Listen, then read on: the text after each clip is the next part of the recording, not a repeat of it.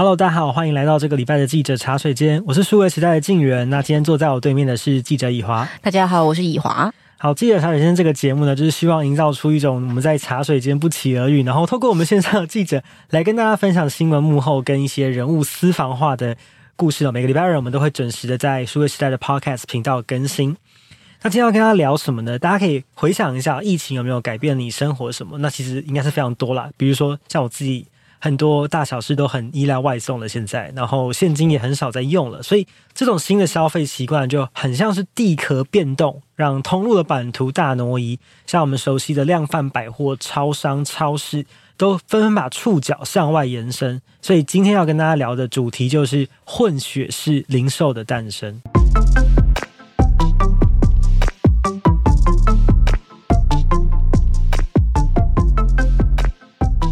好了，混血式零售其实就是我们数位时代七月号的杂志封面。那以华就是这个封面的制作人，所以一开始我就帮各位听众朋友还有我自己问一个最直接的问题：到底什么是混血式零售？什么是混血式零售呢？就是这个封面故事啊，我们回顾了过去一年零售产业发生了什么大事，然后我们就突然发现，不管是百货、量贩、超市、超商，大家在做的同一个方向，都是出现了超多。跨界、跨界整合，对联名、业业合作，这个大浪潮。但里面当然大家可以发挥各种创意，然后有自己的利基点啦。对，但大致上的方向大概是这个样子。嗯，所以说我们就把它说为是一个混血式零售的一个风潮兴起。懂，其实不只是这种跨界啦，其实最近零售圈的新闻很多，是大家可能新闻上也看到很多，比如说像随便举例，成品新一店的去留啦，还有比如像 SOGO，他们也宣布要在台北的大巨蛋打造全台北最大的。购物商城等等等哦，那在这个封面里面，我看以华也帮大家整理了零售圈的两大改变。嗯，那其中一个就是综合商品零售业成长趋缓。那第二个这有点绕口。那第二个就是疫情影响生活形态。所以这两大改变呢，到底它会怎么样去影响我们生活，跟我们买东西的方式？因为我们在跑这个零售产业嘛，我们大致上就会看很多经济部统计处的一些数字。是，那其中呢，就是这个综合商品零售业里面，它是包含现在。大型的连锁通路在里面，对，嗯、里面比较重要的四大通路就是百货、量贩、超市、超商，就是我们这一次封面里面聚焦的几种业态。是，那因为这些商店里面卖的东西基本上就是日用品啊，然后呃吃的东西啊、生鲜啊，所以它其实是一种民生消费的刚性需求。我们大家每天都要吃吃喝喝嘛，嗯、就只是你在哪里买的问题。可是某种程度上，其实呃综合商品零售业的各种变化也是可以对应到。民生消费市场的改变，对，就也许你会觉得你很个人的经验，像是，嗯、呃，你现在是不是一个人住啊？以往二十年前，可能大家比较多的是比较三代同堂家庭，开始慢慢迈入核心家庭。那对现在可能一个人的家庭跟两个人的家庭开始变得很多，嗯、很常见。对，像这样子的变化，其实都会影响到通路的一些成长率啊、业绩等等。那刚刚讲到两大改变，第一个是综合商品零售业的成长趋缓哦，这个其实就会跟人口成长的幅度有关系。嗯，对。在在九零年，因为我们有一个图表，大家可以去看杂志，所以我们就拉长到二十年来看，那会看到这个变化是说，在九零年代的时候，其实是一个综合商品零售业的通路形态大爆发的时候。对，就是我们现在线上可以看到的四大超商，我们现在可以看到的呃星光三月的百货的龙头，他们其实都是在那个时候开始创立的品牌，在九零年代的时候，包含可能万客隆。好，很多外商，家乐福。万万客隆真的是很古早，很古早以前 啊，对，让年轻观众朋友知道，我们曾经有一个叫做万客隆，对，然后他们都在那个时候开始出现的。那这刚刚讲到的四大综合商品零售业的业态，其实在那个时候也大致上底定，大家都非常看好未来对民生消费的需求会有各个不同的分类，然后大致上这几种业态来满足这些需求。可是过了二十年，我们的生活有非常大的变化，那。第一个当然是人口成长趋缓，然后要迈入负成长，这会让整个就你以为是刚性需求的大饼慢慢的萎缩，对，所以说我们可以看到成长率是一路在下降的，是对。那其中这四大通路也有一些改变，嗯，那它当然也受到疫情的改变，尤其是百货，我们看到最明显，它非常依赖实体的体验，所以说在三级警戒之下，就是整个掉的非常低。那我们以为超商是每天都要去的吧，没问题吧？可是事实上，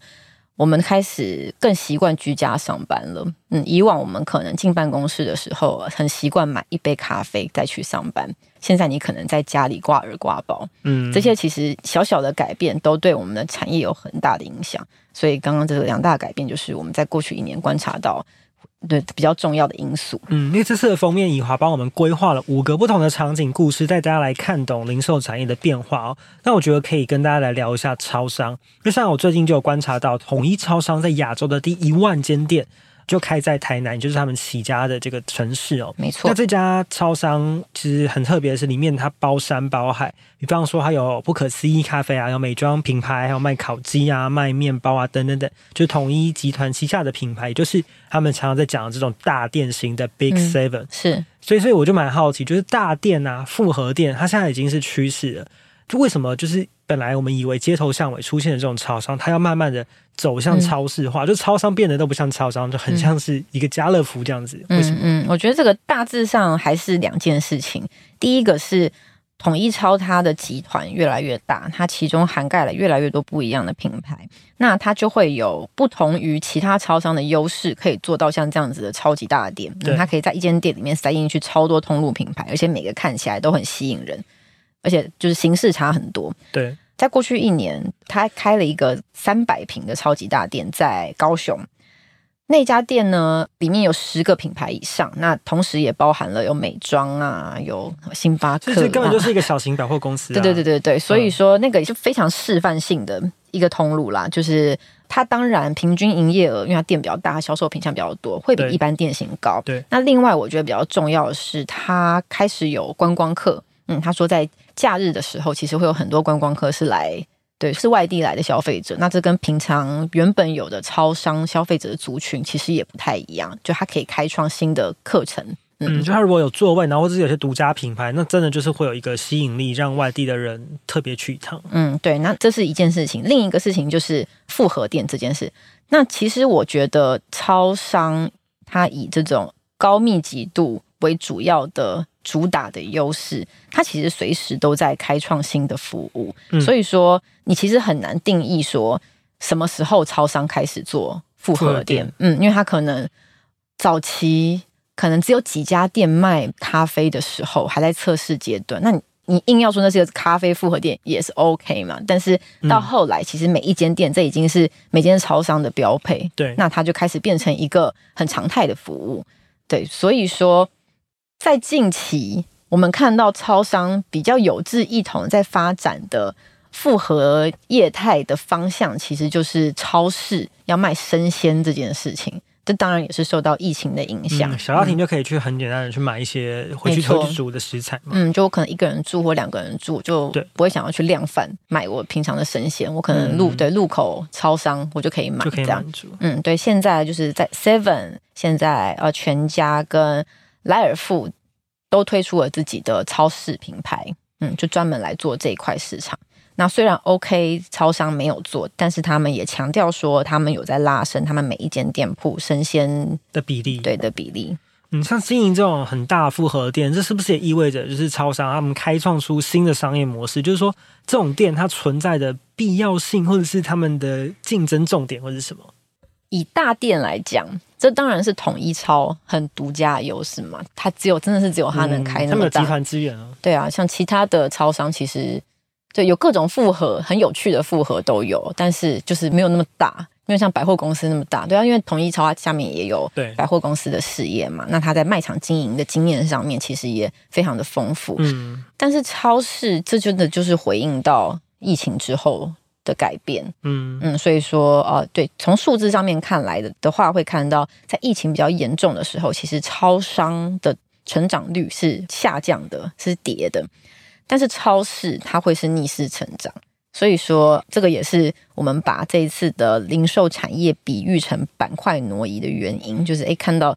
其实饼在那边，那我们要把我们的触角伸到那边去，对，经营超市的业务来抢到那一块的商机。哎、这个，就会挪来挪去，哎，对对对，重新的这个变化，对对对，大家都想要经营跟另外的通路形态来开创新的商机可能性。是。那我们这一次的这个封面故事里面，其实就是收集了五个重要的产业事件，然后深度分析背后的一些原因啊，然后策略是什么。其中呢，静远有帮我们写一篇关于全银支付的题目。对，那我我现在就要来请教一下静远。很新啊，其实也是这几个月才开幕的新的电子支付品牌。是的，那其实，在过去几年，我们可以看到很多实体通路都推出自己的 Pay。那这一次全银支付是呃由全家为最大股东推出来的支付服务嘛？那它跟之前那些各种 Pay 有什么不一样的地方？那，简单来说，过去大家应该也很熟悉啊，像各大超商都有推出自己的 Pay 嘛，像甚至很多百货公司也是哦。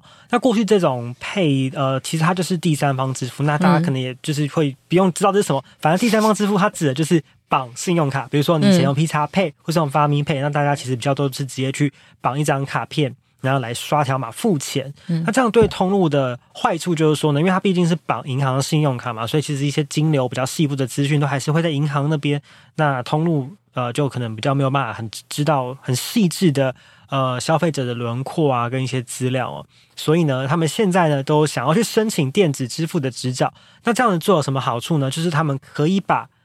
人流跟金流就握在手中，因为过去可能在这样的一个情况之下，可能金流是被这个银行金融机构截断了，但是他们现在把金金融这一块、支付这一块握在手里做，所以在搭配上，他们已经经营多年的会员，所以人流跟金流都可以握在手上。它这边有几个，我觉得在未来竞争上面还蛮有趣的发展啊，比方说。去年的电子支付的这个法规呢，重新的修改之后呢，其实是可以去跨品牌的支付，就比如说，呃，接口可以到 Line Pay 的点去支付这样子，所以就是也打开了这个支付品牌之间的通路跟串接点的界限哦。所以说，对超商的经营者来说，或是超市的这种零售业经营者来说，他们有了电子执照之后，他们的触角就不只是限于他们可能比如说一千多家的实体门市，它是可以更。打开他们的这个接触客群的这个广度，哦，就是任何可以接受电子支付的地方，那他都可以让他的会员去那边消费，然后进而去收集到这些会员的数据，那他进一步就可以，比如说给他更精准的这些行销的推荐啊，商品的推荐，呃，做到更客制化的服务。然后，所以对于他们在这个铁粉经营上面，或是跨业合作上面，呃，也都是很有帮助的。那过去呢，在比如说绑信用卡这样的一个模式上面，他们其实可能需要在每笔交易付一点这种手续费给这个金融机构是银行。嗯、那我们现在等于是金融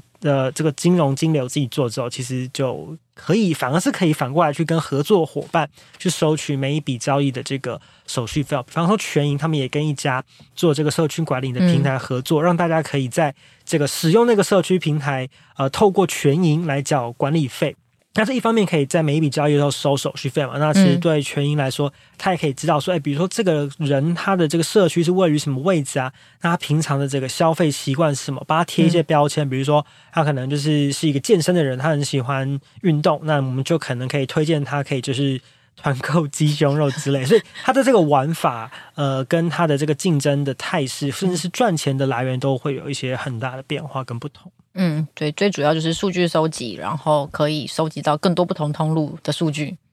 没错，那除了全赢之外，就是其实刚刚以后来再次的跟大家提到，我们有五个很精彩的故事。那除此之外呢，在最后一华，这是也非常非常棒，邀请到了人称流通教父的徐崇仁，他特别在日本跟我们岳阳专访，还有呢，呃，最近频频要上新闻版面的 PC Home 董事长张宏志张先生，他帮我们来针对未来零售业的趋势做了非常重量级的解析。所以在今天节目的最后，是不是也请怡华来跟我们分享一下你采访这两位重量级人物有没有一些 insight 或者观察？没错，我觉得这一次邀请到两位重要的先生来接受采访，真的是非常的幸运。因为我一开始真的是没有想那么多，就对我其实约到是意外这样啦。但是，很棒很棒 但是我觉得，因为刚好呃，徐崇仁先生他参与台湾这个 Seven 刚开始经营台湾市场的时候，他也参与了全联非常精彩。非常蓬勃，他厉害的 player 他都有参与。对对对，所以他在实体店铺的经营上面是非常有经验。但另一方面呢，就是张宏志先生，他当然是从两千年左右就开始经营。投入这个网对电商，然后各种网络的事业，所以一个从线下来看，一个从线上来看，然后来看我们整个零售产业的发展，我觉得就很有趣。那我觉得我可以各分享一个他们有讲到的一些 insight，这样像是徐崇仁先生他就说了一个名言，一个金句，一个 quote 说。复合店呢，不见得会成功。你不合逻辑的东西放进去，那也没有效益。这样，那他也举了自己的例子，嗯、对，他就说到说，在先前其实很早的时候，Seven 就有试着卖过咖啡，是因为他看到在美国的大型超市啊、量贩里面会。卖美式咖啡，就一壶一壶，然后倒一杯给你这样子卖，所以他想说 Seven 也许可以试试看，然后还现在还可以查得到那个张晨光拍的电视广告。哦，张晨光就是知名的，是算八点档演员吗？知名演员，知名演员。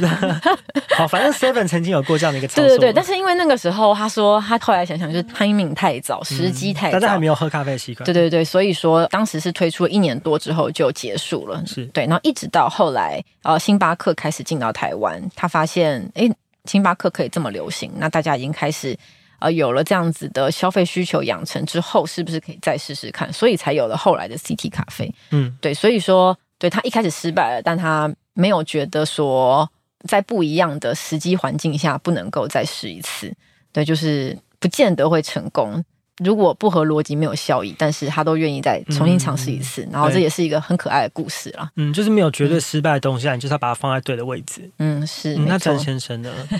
詹先生，我觉得他比较重要的 insight 就是他说，他觉得现在的零售产业的实体跟虚拟之间的整合，其实他觉得还不够，未来还会有。再更进一步发展的可能性啊、嗯？怎么说？像是呃，我们近期看到虾皮电到店，也是我们杂志里面的一个故事。这样、嗯、对，虾皮电到店，它用电商的角度来经营实体店铺，当然它主要是为了要物流取货嘛，货但它也有一些零售的销售，卖咖啡、口香糖，嗯之类的。然后啊、呃，但是呢，张先生觉得说，像是虾皮电到店这样子的案例里面，其实看不到任何经营实体店铺的 know how 在这里面展现。嗯，他觉得这个很可惜。那未来应该要有更多两边的整合才是对的。嗯，那另一方面来讲呢，我们现在很多的由实体店铺开始起家的大型的零售通路，他们其实也都有经营线上的电商销售，但是呢，在实体店铺里面跟电商通路里面的连接。可能是没有那么好的，比如说，呃，我在线上买同一家的东西的时候，我是跟同一个品牌实体店铺是没有关系的。我在实体店铺里面买东西的时候，跟线上的体验也是分开来的。嗯、对，那这个未来也会有更多的整合。那詹先生觉得说，现在比较像是。这个方向的发展就是呃，Uber Eats 跟 Foodpanda，就是它的整个消费的流程是在线上进行，全部都是在线上完成，但它却是跟一个实体店铺买东西，嗯，就比较接近这种虚实整合比较好的例子。对，对，对，对，就现在尽管同一个通路，它两边都有经营，可是它其实不是虚实整合。嗯，对，因为其实做实体跟做虚拟的这个 know how 还是不一样啊，所以当然一边你擅长一边在跨进去一边的时候，一定是。需要一点时间，嗯，那、啊、当然就是还是如果整合好的话，受惠的还是所有的消费者。好，非常谢谢今天怡华的分享。所以如果大家想要针对就是这个混血式零售有想要更深度的了解，大家可以。到零时通路去购买我们实体的杂志之外呢，大家也可以到数位时代的官网上面，我们也把这一次呢专题非常精华的文章呃上到网络上面的专题啊，大家其实加入会员的话，加入会员不用钱，大家加入会员就可以看到完整的这个线上版本的报道。好，这就是这礼拜的记者茶水间。那大家如果有比较有兴趣的话题，要是想要知道这个人物私房话，也可以留言告诉我们。那也不要忘记给我们五星评价。那记者茶水间，我们下周再会喽，拜拜，拜拜。